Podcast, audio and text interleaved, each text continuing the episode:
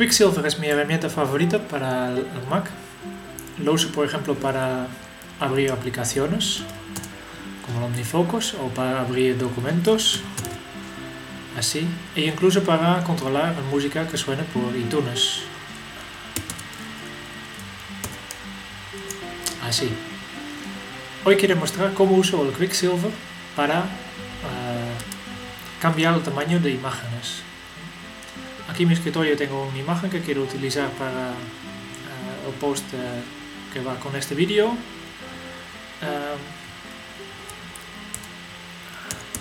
y como puedes ver aquí, la imagen es muy ancho, demasiado ancho y por tanto tengo que cambiar el tamaño. Para hacer esto primero tengo que configurar Quicksilver.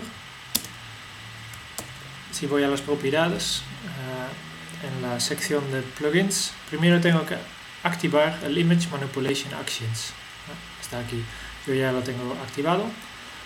Uh, y una vez hecho esto, estoy listo para redimensionar la imagen.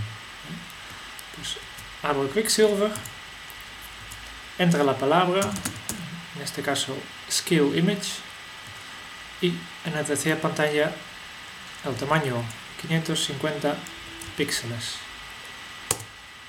y ya está, ya tengo mi imagen hecho en el tamaño que yo quería.